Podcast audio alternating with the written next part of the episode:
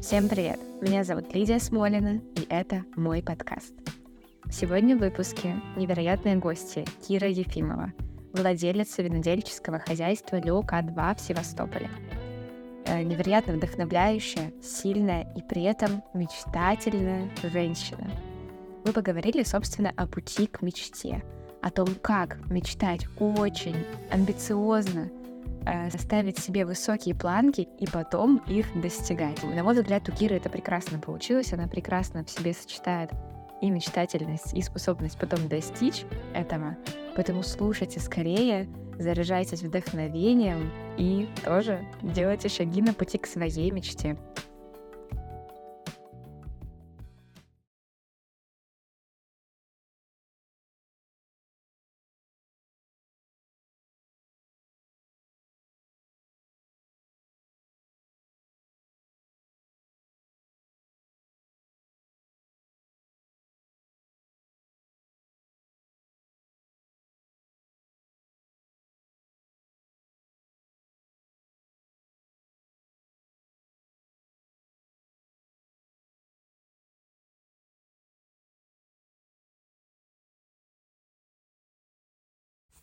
Это интервью было записано непосредственно на винодельческом хозяйстве Лёка-2. Нас окружали виноградники, горы, птички, иногда трактора и другие вещи, которые могли издавать шум. Поэтому я надеюсь, что какие-то звуки естественные для этого места не только не отвлекут вас, но и помогут лучше погрузиться в атмосферу виноградника. Также, когда я приехала в гости к Кире э, на хозяйство, я заметила, что она записывает еще одно интервью, и мне стало интересно, о чем оно. И вы услышите мой вопрос непосредственно о том интервью, которое она записывала до нашей встречи. Что это за репортаж у вас? Это репортаж э, о содружестве родном. Угу. У нас здесь в родном э, несколько винодельческих угу. хозяйств и мы снимали, скажем так, ролик о нашем содружестве. И организовываете это вы сами виноделы? Мы сами угу. с, организовали содружество из виноделов, те, которые э, в родном находятся. Очень здорово. Да. Ну, на первый взгляд кажется, что должна быть конкуренция просто. Вроде бы винодельные и винодельные, но вы дружите? Конечно, мы дружим. Вы знаете, это э, содружество близких, в первую очередь, по духу людей, которые uh-huh. большинство из них переехали из э, больших городов, идут за своей мечтой, за своей идеей, создали винодельческие хозяйства. Конечно, все мы находимся на разных этапах развития. У кого-то там молодой виноградник, кто-то землю готовит под виноградник, у кого-то уже лозом 10 лет – вот. Но прежде всего идея все-таки э, нормальные люди, это эволюция, которая проходит у, в людях, это объединиться, угу. а не э, как бы не враждовать. Не враждовать да, не... Конкуренция, конечно же, есть, и здоровая конкуренция, она только улучшает качество. Вот. Но тем не менее у нас много общего, и мы хотим совместно преобразовать село родное – а, сделать инвестиционные проекты, открыть школы, рестораны, магазины, сделать это место интересным, привлекательным не только для посещения, когда турист может за день посетить там пять винодельческих хозяйств, попробовать совершенно разные вина, но и место для жизни, угу. где а, будут школы, спортивные клубы, бассейн, а, инфраструктура города но с комфортом ага. жизни на Земле. Ну, то есть у вас прям такие большие планы. Огромные. Это очень здорово. Да. Здорово, что вы не только для себя это делаете, но и хотите как-то повлиять на жизнь людей, которые ну, здесь живут. Само собой. А ну, в чем цель человеческой жизни? Ну, не у всех такие цели, знаете. Я думаю, что есть люди, которым важнее там просто заработать денег. Ну, ну это круто, что у вас цели такие. Да. Ну, вы знаете, Лидия, а, как правило, а, цель, ну, просто цель заработать денег без идеи, угу. они не так часто ну, приводят к, к успеху, как мне кажется. Мне тоже так Когда ты идешь за идеей и искренне в это веришь, деньги, они приходят. Угу. То есть э, Вселенная каким-то образом устраивает твой путь и помогает тебе на этом пути. Вот. И здесь вопрос, что первично, что вторично. Угу. У вас на футболке написано «Иду к мечте». Иду к мечте, совершенно Расскажите, верно. к какой мечте вы идете? К мечте создать великое вино в России. А почему великая? Потому что это очень, это очень большая цель. Она мне нужна не для себя, а для того, чтобы прославить свою страну. Правда? Да.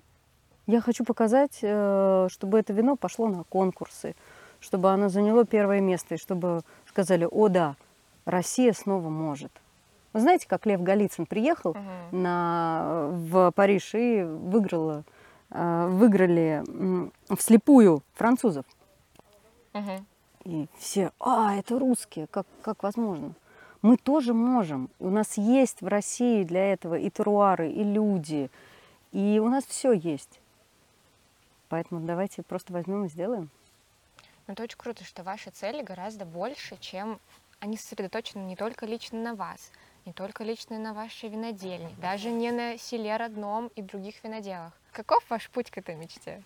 Длинный, я так думаю. Расскажите поподробнее для тех, кто не знает. Ну, первое, что она у меня это мечта. Сначала мечта возникла просто вот иметь свою винодельню и виноградник.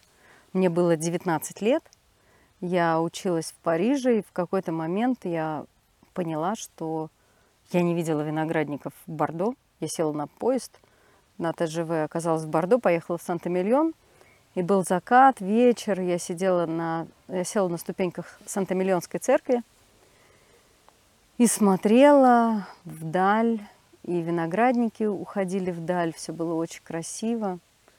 Я, у меня появилась голубая мечта создать свое винодельческое хозяйство и сидеть с бокалом вина на своей винодельне. В 19. В появилась эта 19 голубая лет. мечта. Вот у меня получилось, да. Но вы знаете, в какой-то момент я жила с этой мечтой, и она была настолько голубая, что я даже не позволяла ее себе мечтать. Мгм. Понимаете? То есть ты как бы думаешь, да, она где-то есть далеко там на подкорке, но ты не веришь, что она может произойти, Мгм. потому что это, мне казалось, для очень богатых людей. Это нужно иметь образование и так далее. А вы, ну, вообще думали ли о каких-то возможных способов, э, способах осуществления этой мечты? Ну, вот в- тогда, в 19. Тогда, в 19 я совершенно об этом не думала, Ага. но, вы знаете, внутреннее вот это желание и любовь к вину, она меня вела всю жизнь. Так или иначе, я училась, а, училась международной торговле, коммерческому праву в Лондоне, в Париже, потом вернулась, начала работать. И первое, что я пошла, а, параллельно с работой, я пошла учиться на сомелье Мгм. Всю учебу, все знания я воспринимала это просто как хобби для себя. Я не думала Для удовольствия. для удовольствия не думала это ну, как бы, а, воспринимать как работу. То есть у меня была основная работа, и у меня была э, хобби по изучению вину. Мгм. Я помню, на первые заработанные деньги большие я себе купила винный шкаф. И знаете, девушки вот покупают себе сумочки, туфельки, а я куп- покупала бутылки, клала их в винный шкаф и радовалась. Вот это как бы мне доставляло удовольствие. И изучала вино. И шли годы, я много ездила по винодельням. Каждый раз, когда у меня была возможность посетить винодельню или какой-то регион, я посещала. Но у меня а, просто был интерес. Мгм. И вы шли за своим интересом. Я шла И за своим удовольствием. э, интересом, за удовольствием, да, к изучению. Мгм. Потому что вино, знаете, это не только удовольствие для рецепторов, это интеллектуальное удовольствие прежде всего.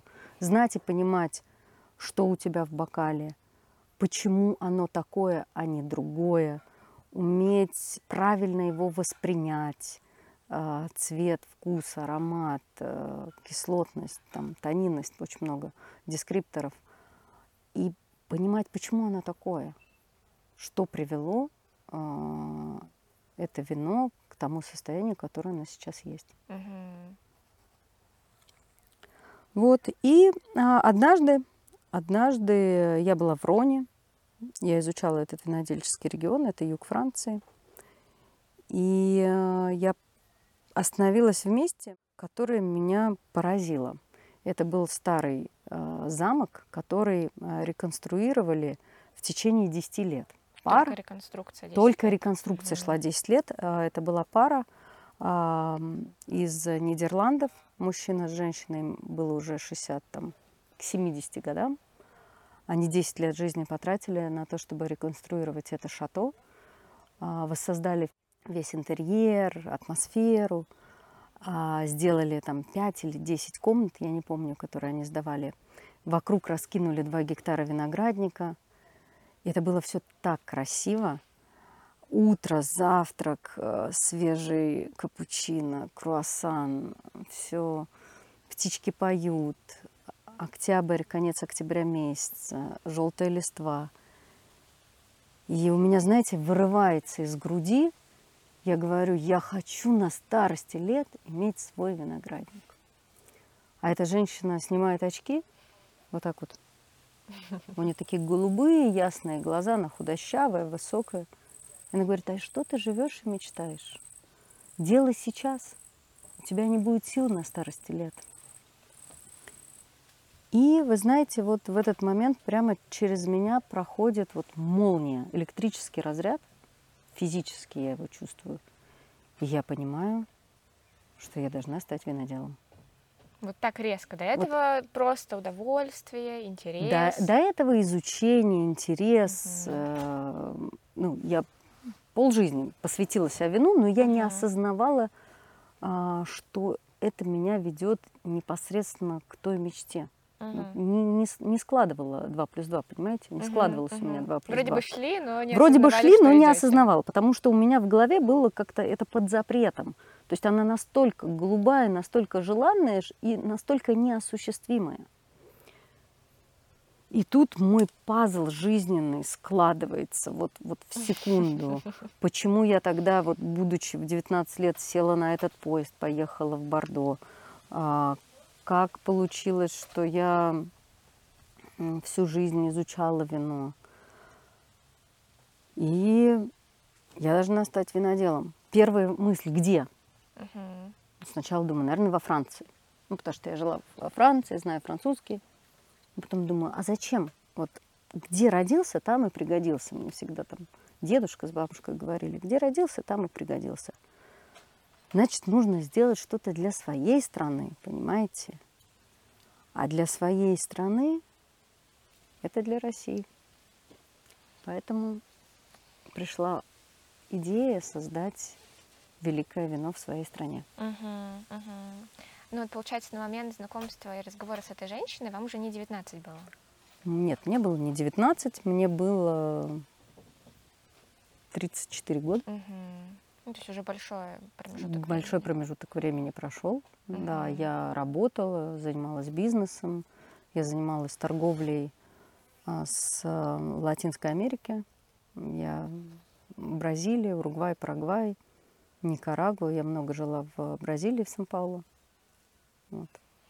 Ну, а как вы думаете, если бы не состоялся этот разговор с женщиной, вы бы занимались тем, чем занимаетесь сейчас?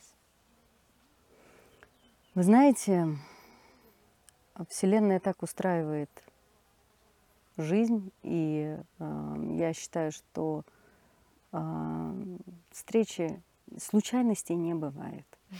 Я в это верю, поэтому не могу ответить, сложно сказать. Угу. Здорово, что этот знак был. Конечно. Ну, вы услышали от этой женщины, что стоит делать сейчас. Что было дальше? Да, что было дальше? Дальше понимание, что у меня не хватает знаний, и чтобы сделать что-то не из своей области, нужно обратиться к профессионалам. Угу. Поэтому я нашла различных консультантов. У меня было порядка пяти консультантов – профессора из э, Бургундии, из Бордо, независимые эксперты, которые консультируют лучшие винодельческие хозяйства, а, для того, чтобы понять, где делать, какой должен быть теруар я получила техническое задание, и что посадить. А, это достаточно сложно, потому что если во Франции, в Италии, там, в Испании есть а, определенные заданные рамки, что сажать и как выращивать, то в России таких рамок нет.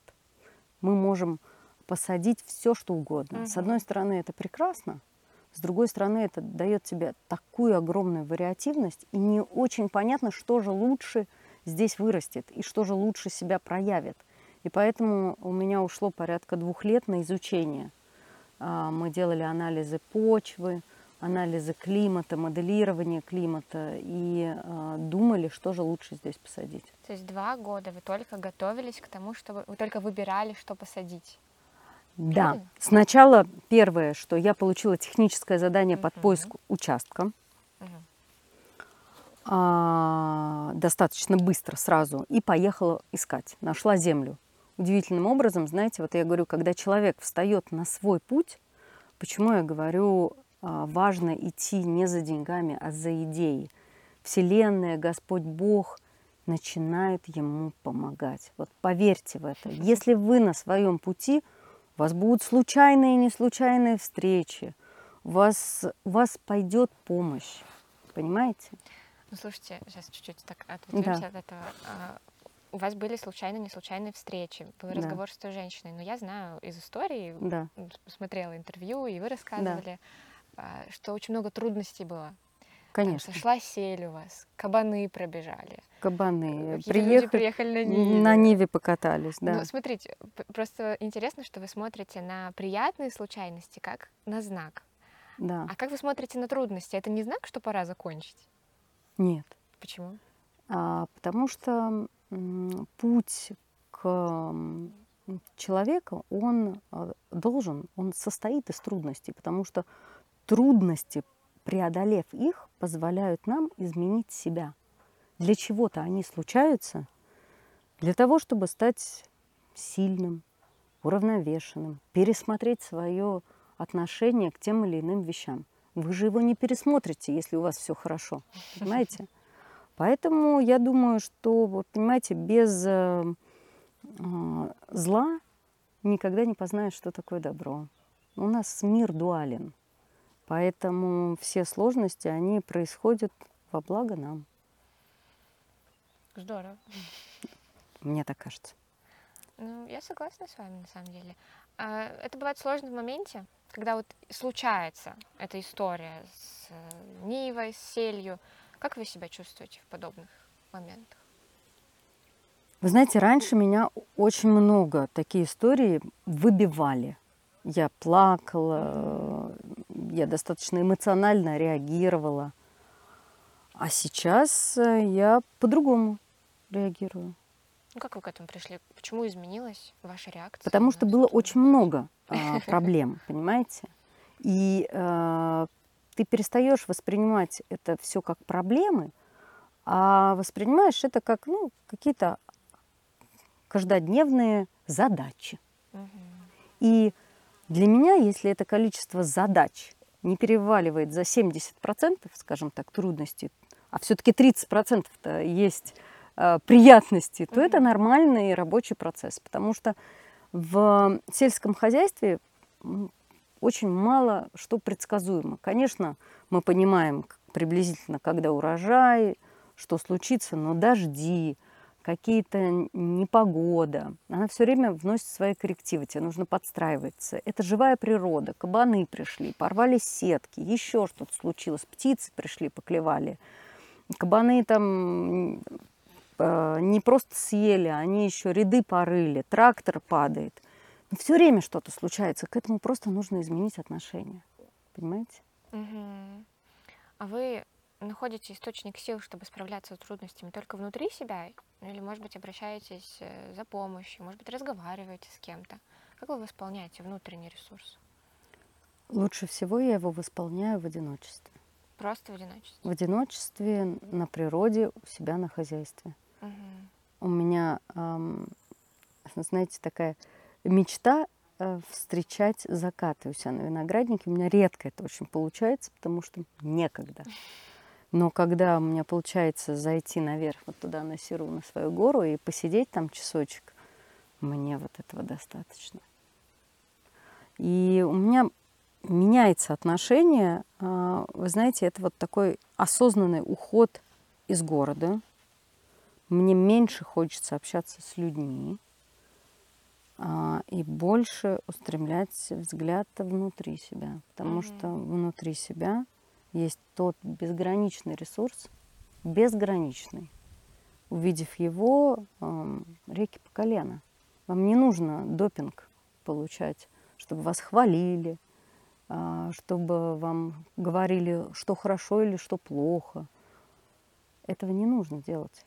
Нужно медитировать, заниматься там, к примеру, дыхательными практиками, что меня держит, да? общаться с природой, потому что это есть живой организм, и все живое. Вон, виноград живой, я с ним разговариваю. Понимаете? Да, верю. Я хорошо вас понимаю. Я тоже живу в Гончарном, в деревне. Я тоже нахожу большой ресурс в природе, в уединении. Да. Мне это очень близко и понятно. А,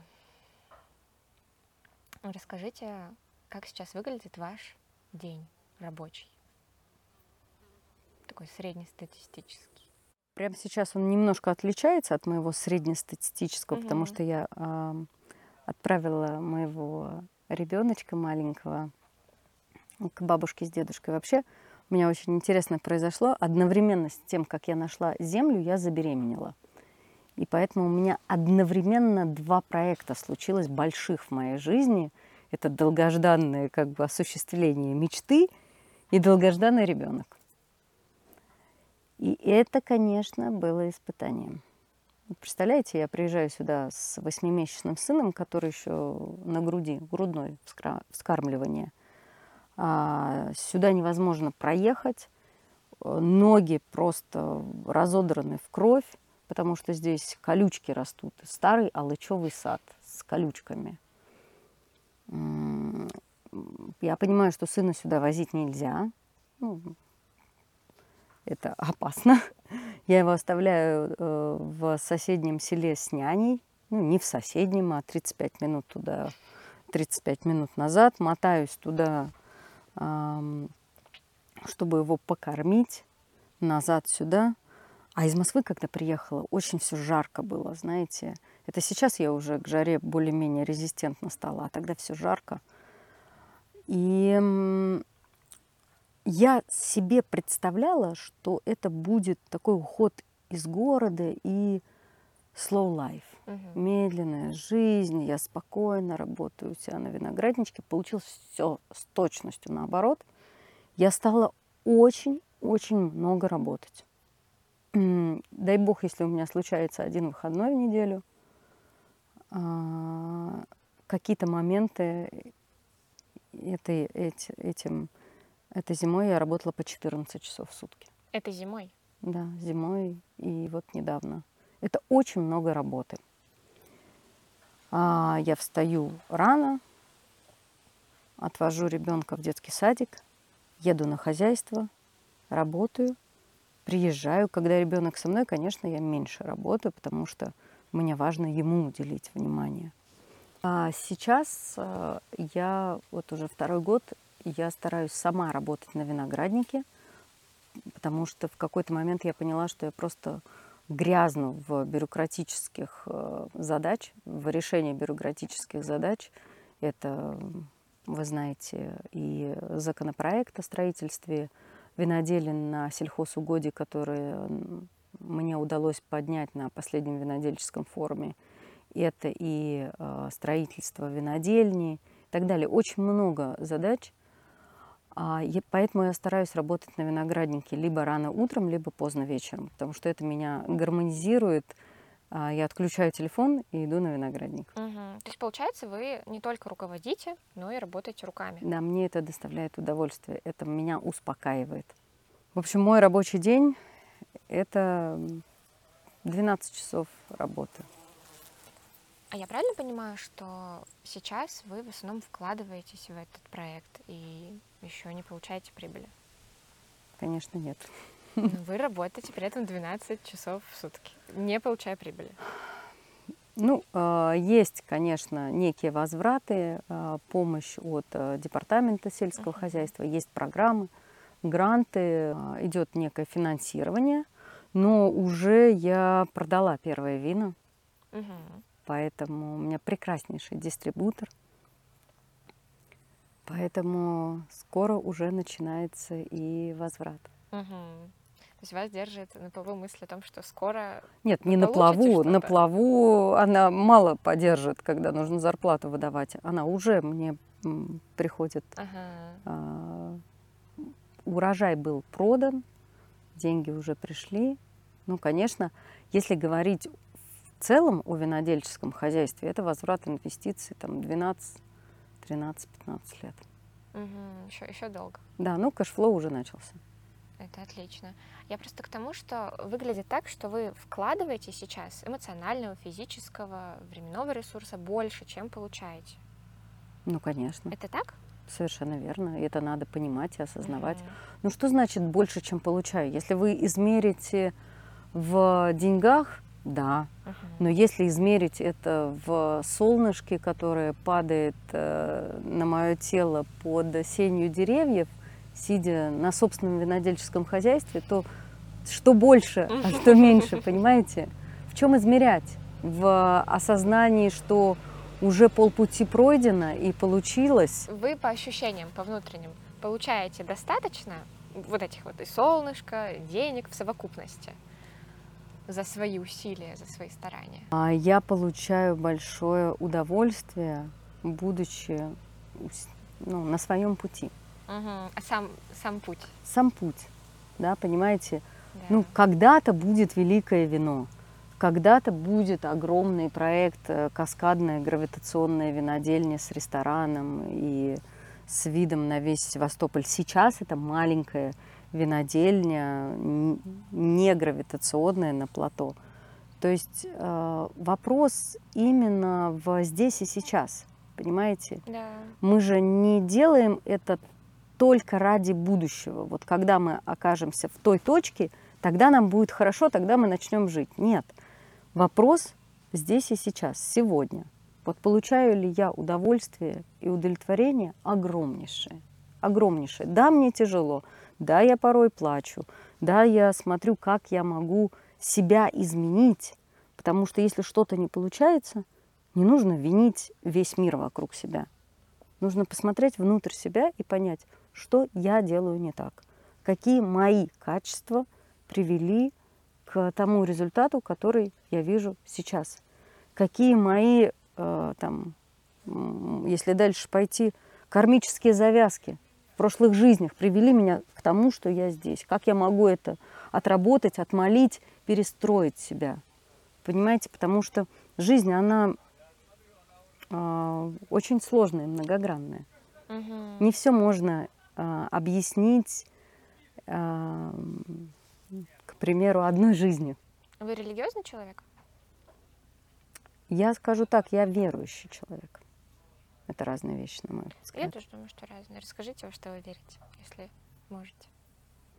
Я верю в Бога, я верю в высшие силы, я верю в волю человека и свободу выбора, которая нам здесь предоставляется. И каждый из нас, а, делая этот выбор, приводит себя в ту точку, в которой он находится. А как эта вера вам помогает идти к своей мечте? Знаете, бывают ситуации отчаяния или страха, когда кажется, что никто не может помочь. Вот, ну никто. И тогда я молюсь и прошу помощи. И она приходит через какой-то момент. И я начинаю себя, вот знаете, как Мюнхгаузен, вытягивать из э, болота. Мгм. Вот. Мне видится сейчас так, что если пробовать чуть-чуть суммировать, я Мгм. попробую суммировать, вы скажите, Мгм. так это или нет, Мгм.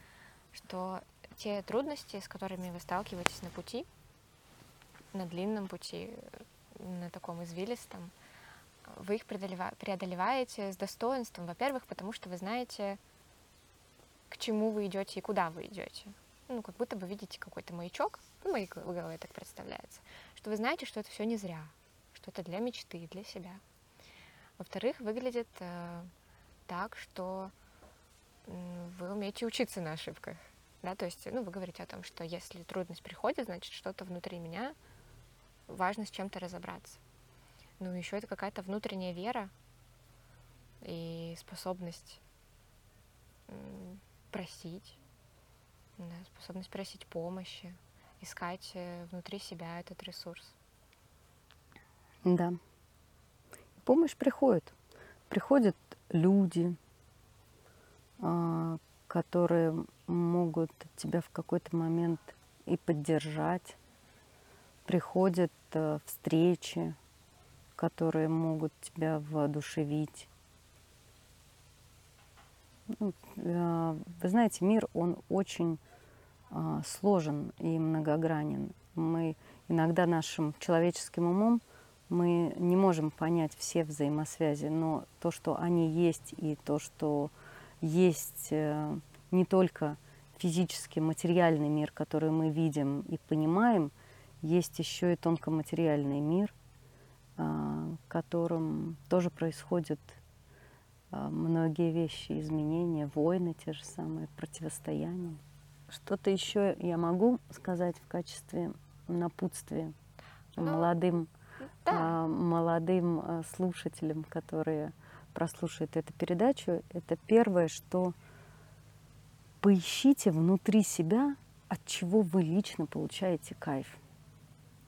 Если вы поняли, что пусть это будет там написать книгу, писать стихи или что-то, и вам кажется, о нет, ну на этом я точно не заработаю денег, или это там будет какой-то, ну, на ваш взгляд современного мира недостойное, неинтересное занятие или неоплачиваемое, не отказывайте себе в удовольствии этим заниматься, потому что только то дело или ремесло, в котором вы как личность искренне заинтересованы, не заинтересованы, а потому что вам за это больше заплатят или меньше, а именно то, чем вы горите, и сделает вас лучшим в своей области.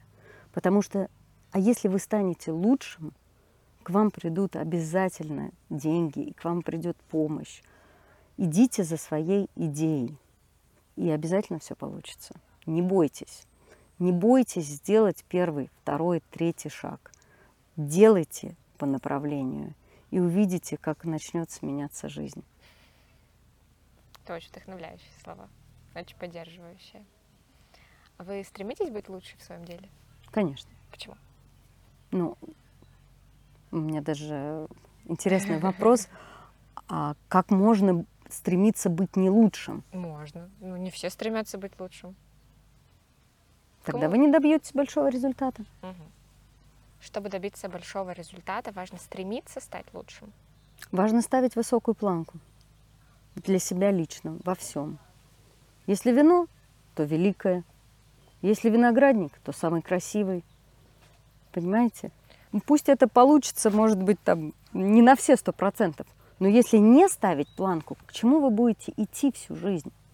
У вас же должен быть, э, скажем так, маяк или вот это эталон, к чему mm-hmm. вы стремитесь. А если это эталон, наверное, он самый лучший. Я вижу это в вашей работе. Это, это видно глазом, насколько это красиво. Но это видно по результатам. Это видно по вину, видно по тому факту, что вы говорите, что вино продано. По-моему, работает ваш подход. Я надеюсь. Э, я правда восхищена тем, как как скрупулезно, мне кажется, или очень так э, с вниманием вы подходите к деталям. И, казалось бы, где-то можно э, спустить на тормозах, где-то можно и так сильно вроде бы не стараться. Но, ну вот, например, про столбики нам рассказывала ваша помощница Яна на дегустации, угу. что вот эти столбики красивые, на которые крепится виноград, Мгм. было не так-то просто заполучить. Я видела на других виноградниках просто бетонные или металлические столбы. Да. Почему вы не поставили металлические или бетонные? Я не могу, меня мой глаз не радует металлические или бетонные. Вот Мгм. для меня должна была быть акация и именно круглая, потому Мгм. что это акация достаточно плотная древесина, она хорошо выдерживает э, все колебания температуры и самое лучшее дерево для э, виноградника. И в России мне поставили только половину поля, вот там внизу, и потом подрядчик пропал. Крымский подрядчик. Соответственно, виноград растет, ему ты не объяснишь, что подрядчик пропал. Нужно ставить шпалеру, натягивать проволоки, потому что шпалера – это система, которая держит виноград. Виноград – это лиана. Если ее не направить, куда ему расти, он будет расти везде. Если его не обрезать, это будет не виноградник, а джунгли, понимаете? Поэтому винограднику обязательно нужна шпалера. Шпалера крепится, как вы правильно заметили, на столбике. На мой вкус они должны были быть именно круглые. И вот представляете, пол поля есть, половина поля нету. Их нужно ставить срочно. Никто не может поставить, могут поставить сосну. Ну как это? Я же не могу пойти на такое, что у меня полполя акации, полполя сосны. Пришлось найти делянку в Краснодарском крае. Делянка – это торкальная роща, где высажена акация. Взять делянку, договориться там с дровосеками и так далее, рубить акацию, привозить сюда, обжигать ее. В Краснодарском крае вы сказали? Да. Далеко. То есть вы представляете вот эту всю организацию, то есть я из виноградаря, винодела превращаюсь в дровосека. Ну да, вот это, наверное, какой-то мой перфекционизм, можно сказать. А если бы его не было, наверное, не было бы так красиво. Ну, слушайте, мне тоже кажется, что это перфекционизм в самом лучшем его проявлении. Ну, потому что он... Потому что все эти детали, выполненные на 100%, ну, правда, в совокупности дают выдающийся результат. Ну, и при этом я там в последнее время где-то в инфополе, в пространстве часто слышу, что там перфекционизм нужно бороть, что там нужно учиться делать на троечку, а не на пятерку. Что вы про это думаете? На троечку, а не на пятерку. Ну, разряда... Вы знаете, есть вещи, наверное, вот перфекционизм в высшем своем а, виде может в некоторых вещах и вредить. Мгм. Поэтому, наверное, должен быть какой-то баланс. Надо, конечно, стремиться, чтобы все тарелочки смотрели в одну сторону, а вилочки лежали строго перпендикулярно, да? Но если этого не будет, наверное, не нужно на себя волосы рвать. Стремиться к лучшему, но не сильно Стремиться- сокрушаться, если не получается. Стремиться к лучшему, делать все для его достижения, но не отчаиваться, если это не получилось. Я бы вот так это сформулировала. А что делать, если не получилось? Выдохнуть, предпринять еще несколько попыток. Несколько, даже не одну. Даже не одну. А если уже не получилось, то отпустить. Было у вас такое, что что-то не получалось, и вы прям отпускали здесь э, в хозяйстве? У меня очень долго не получалось провести электричество, согласовать электричество. Но я четко понимала, я на это потратила три с половиной года, что если я не проведу электричество, я не смогу сделать вино. Поэтому это я не отпускала. Я Мгм. билась, билась и билась. Что-то по мелочи я отпустила. Ну, к примеру, там, я не, мы сделали досадку моло- молодых э, лоз э, в позапрошлом году, и не успели их правильно обрезать, и мне пришлось их обрезать на обратный рост еще раз. Ну вот я выдохнула, вот это не получилось. Ну, они не потерялись, корни есть. В этом году они вон, молодые, прекрасные, выросли снова. Мы их сейчас подвязываем, делаем ровный штамп. Что-то, конечно, не получается, но я не могу сказать, что это вот э, что-то из того, что может э, поставить крест на моем проекте. Мгм. Если есть какие-то скажем так, ключевые моменты, их нельзя отпускать. Нужно добиваться. Возможно, просто нужно пересмотреть угол и идти другой дорожкой. Это тоже. Еще хочу спросить про такие вещи, которые я называю в своей голове миссия. Это вот то, что вы рассказывали о объединении родное, Мгм. объединении винодельческих хозяйств. А, про закон расскажите. Что за закон Киры Ефимовой? Чуть-чуть поподробнее. Почему вы этим занимаетесь? А, у нас в России, а, у меня м, достаточно с- самая сложная ситуация, э, которая возможна по земельному законодательству. Мои а, виноградники находятся... э, Есть такое понятие, как категория земли, сельхозка. И на сельхозке можно сажать э, сельхозпродукцию, но нельзя а, в рамках э, моих условий, когда на сельхозку накладывается сельхозугодье, сельхозугодье накладывают вето на какое-либо строительство, Любое. любое, даже переработку.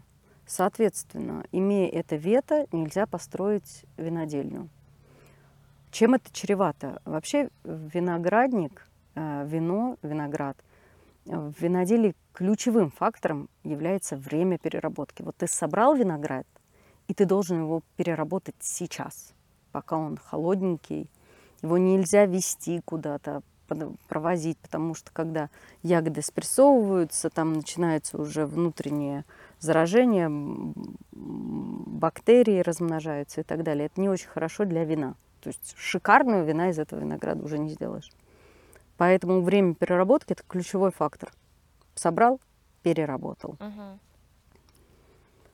А у меня получилось так, что эм, в рамках эм, Севастополя мне не смогли помочь местные власти, а, ни замгубернатора, ни губернатор, потому что это федеральное законодательство.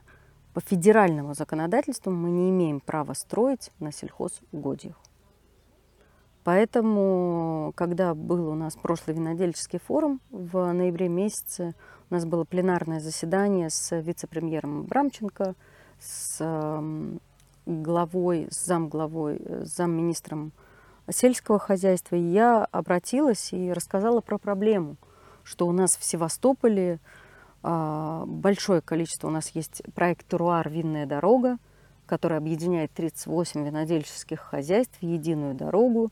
И этот, э, это проект приоритетный, проект города Севастополь. И в рамках этого проекта реально удалось построить только одну винодельню.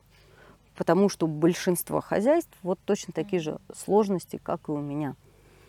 Мы не имеем права строить на сельхозугодьях. Поэтому я предложила законопроект, в рамках которого возможно будет строить винодельни на виноградно-пригодных землях. И это здорово. Если это получится, это даст огромный толчок развития виноделию, виноградарства в России в целом, понимаете. Ну, то есть вы снова это делаете не только для себя. Ну, в первую очередь, конечно, для себя, но и потом уже для других. И плюс, понимаете, я вижу, я пришла в эту отрасль, я вижу, насколько она молодая и насколько у нас законодательство и другие моменты, они еще не сложились.